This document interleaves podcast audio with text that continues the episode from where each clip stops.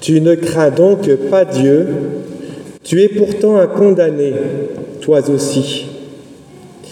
Cette euh, image du calvaire dont on nous parle aujourd'hui, avec un malfaiteur à gauche et un malfaiteur à droite, me fait penser évidemment aussi aux malfaiteurs dont nous avons eu tant d'écho ces dernières semaines dans l'Église et qui nous fait terriblement honte. J'ai cinq ans d'ordination, peut-être que dans l'Assemblée, il y en a quelques-uns qui euh, ont cinq ans de mariage. Alors imaginez-vous que vous vous mariez, que vous aimez évidemment votre épouse, et qu'au bout de quatre, cinq ans, eh bien, vous apprenez qu'il y a un beau-frère dans la famille voilà, qui a complètement dévié. Et vous imaginez bien que c'est toute la honte qui repose sur vous. Et c'est bien ce que nous vivons, c'est la honte pour euh, nous, les baptisés. Vous payez la peine, et je dirais presque que les prêtres, nous payons deux fois la peine, parce que en plus d'être débaptisés, c'est euh, notre seule famille. Alors où donc est la royauté de Jésus? Aujourd'hui, nous fêtons le Christ roi. Où donc est la royauté de Jésus? Comme on dit généralement, elle est déjà là et pas encore là. Et pour méditer un peu en prenant de la hauteur sur euh, tout ce que nous entendons, peut-être réalisons dans un premier temps que nous avons perdu le sens du péché. Et réalisons aussi que nous avons perdu le sens de la miséricorde. Et le Seigneur et la fête du Christ roi nous éclairent précisément aujourd'hui. D'abord, nous avons perdu le sens de la justice, du péché. Écoutez ce que disait Jésus dans l'évangile de Matthieu. Celui qui fait tomber dans le péché un de ces petits qui croient en moi, il vaudrait mieux pour lui qu'on lui attache au cou une grosse pierre et qu'on le noie au fond de la mer. Ah, c'est très violent. Le Christ ne supporte pas ces injustices. Et qu'est-ce que c'est qu'une injustice? Ça veut dire que nous ne sommes pas ajustés à Dieu. Voilà, c'est ça ce que ça veut dire la justice ou l'injustice. Donc prenons-le dans le sens de la justice, c'est-à-dire de ma vocation. Comment est-ce que je fais pour m'ajuster à Dieu? Pour viser juste, en fait. Imaginez-vous qu'il y a un, arc et qu'il y a une cible, viser juste, c'est viser dans la cible. Ça veut dire viser dans le cœur de Dieu, se rapprocher du cœur de l'autre et se respecter soi-même. Et l'injustice, le péché, eh bien c'est au contraire quand on tire à côté de la cible. C'est le pouvoir de l'orgueil, c'est le pouvoir de la concupiscence et de la désobéissance à Dieu. Nous avons perdu dans l'Église et dans la société alors complètement ce sens de la justice et ce sens aussi du péché. Comme nous l'enseigne l'Église, il y a des actes qui par eux-mêmes et en eux-mêmes, indépendamment des circonstances et des intentions, sont toujours gravement illicites en raison de leur objet. Ça veut dire quelles que soient les circonstances, quel que soit l'objet, il y a des choses qui sont toujours graves. C'est-à-dire que si on le commet, on est à côté de la cible. Et il y a même des actes, si on les commet, on est gravement à côté de la cible. Si nous, on ne connaît pas ça, nous entraînons l'Église dans la corruption. Les graves manquements sont aussi cités. L'Église nous l'enseigne, la pratique de l'homosexualité. La fornication, ça veut dire des relations sexuelles en dehors de tout lien matrimonial. S'engager dans une relation adultère ou bien consommer de la drogue. Ce sont des actes, quelles que soient les circonstances et les intentions, c'est toujours grave. Quand on les pratique, on se fait mal. Si nous ne connaissons pas ça, nous entraînons nous-mêmes l'Église dans la pourriture. Paradoxalement, la société prône exactement l'inverse, c'est-à-dire un certain lobbying dans les journaux, là on le voit au, Qatar pour la Coupe du Monde, pour justement favoriser la pratique de l'homosexualité comme s'il n'y avait pas de péché, les sites de rencontres adultères, la dépénalisation des drogues dites douces, bref, la société vraiment nous met en contradiction. Et si, nous ne si on n'assume pas cette contradiction, vraiment on entraîne l'Église nous-mêmes dans la corruption. Et ne pas avoir ce sens de la justice, ne pas savoir ce sens du péché, nous donne des horreurs, comme on a vu la semaine dernière dans le diocèse de Rennes, c'est catastrophique. Ce prêtre de Montfort-sur-Meux qui a coché toutes les cases de la pratique de l'homosexualité, de la fornication, de la drogue, ça nous choque tous. Alors au moins acceptons de recevoir cet enseignement et de remettre dans notre esprit ce sens de la justice et ce sens du péché. Deux pistes pour retrouver nous-mêmes, parce que c'est d'abord nous-mêmes que ça concerne, ce sens du péché, de la justice, d'abord retrouver le chemin de la confession. Et ça commence par notre propre vie. Retrouver le chemin de la confession, je pense l'avoir dit plusieurs fois, au moins quatre fois par an. Aller devant le Seigneur pour couper les liens avec le royaume de Satan et pour retrouver notre appartenance au royaume du Christ. Et puis quand quelque chose est cassé, qu'est-ce qu'on fait si on est normalement constitué? Vous êtes à la maison, il y a un enfant qui casse en deux, je sais pas, un pied de table. Donc si vous êtes responsable, vous réparez le pied de table. Et si nous avons des chefs responsables, je pense qu'il est temps aussi que nous réparions tous les mots dont on entend parler ici. Je pense qu'un communiqué de presse, c'est vraiment très très très en cela de ce qu'il faut que nous fassions. Je prends l'exemple de Rennes. L'évêque est allé reconsacrer l'Église, profanée, vraiment on peut le dire, par ce prêtre. Dans l'Église de France, je pense que les communiqués, c'est plus ce qu'il faut.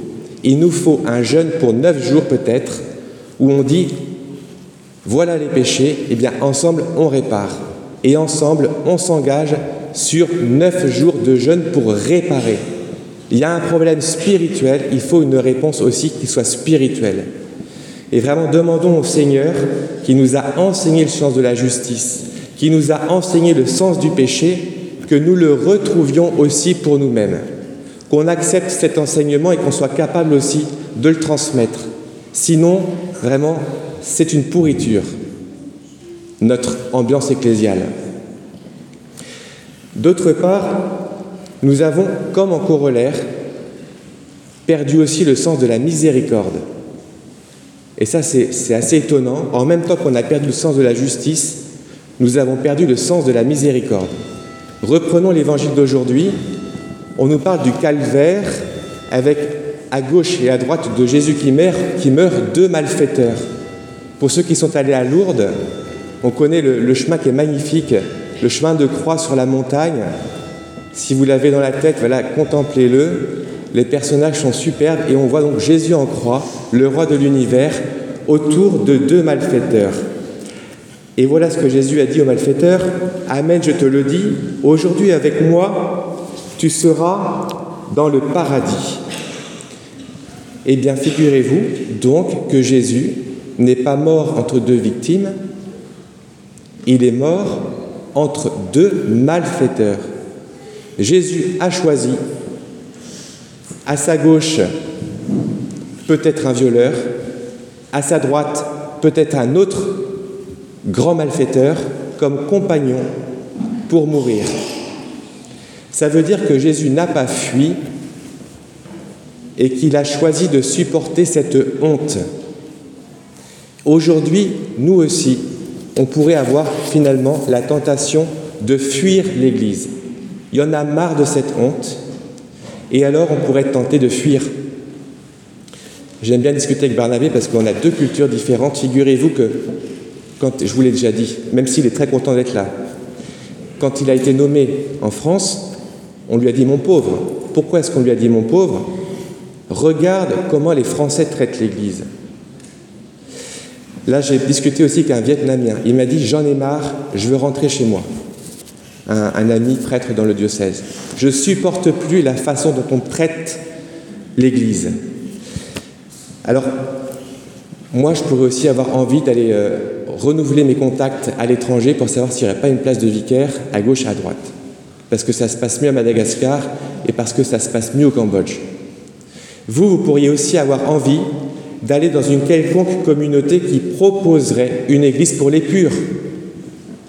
Quelle est la frange de l'église ou quelle est la communauté qui enfin va recréer comme une église de purs? Je pense vraiment que c'est une tentation qui nous guette tous.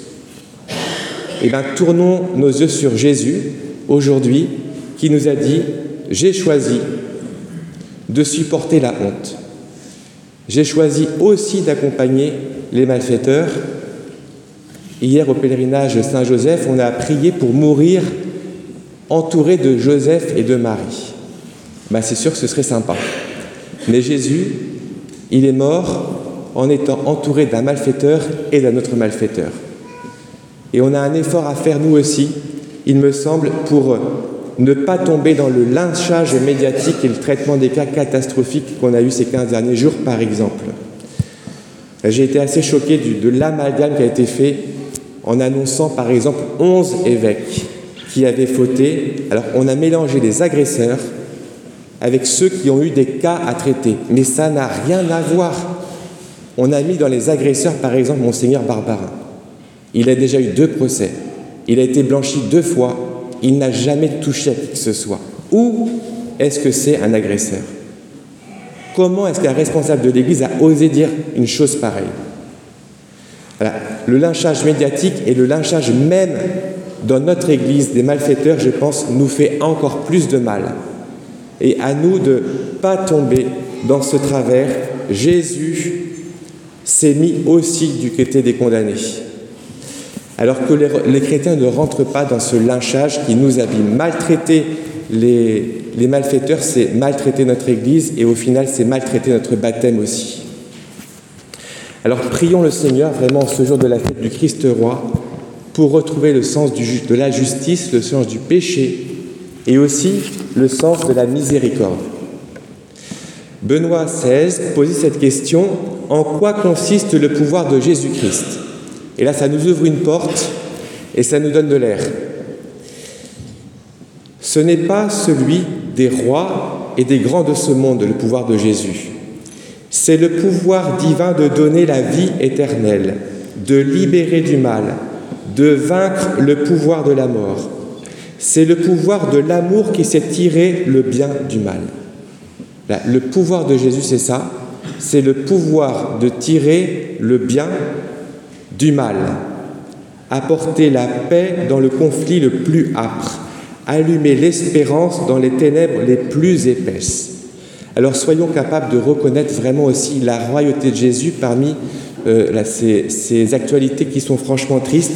Merci, par exemple, aux jeunes qui nous montrent que le Christ vraiment continue d'exercer sa royauté. Merci aux 100 jeunes majeurs dans le diocèse qui, en 15 jours, se sont inscrits pour les JMJ à Lisbonne. Merci aux 100 jeunes mineurs qui se sont inscrits pour les JMJ à Lisbonne aussi.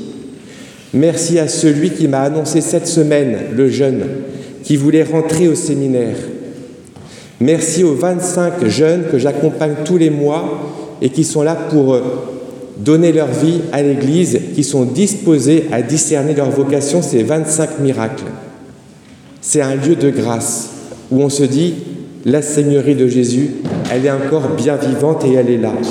Et merci aussi à vous, toutes les servantes d'assemblée et les servants de messe, pour votre fidélité à la messe. Merci de nous aider à prier. Alors en quoi consiste le pouvoir de Jésus-Christ? Méditons bien pour nous cette phrase, c'est le pouvoir de tirer le bien du mal. Au nom du Père et du Fils et du Saint-Esprit.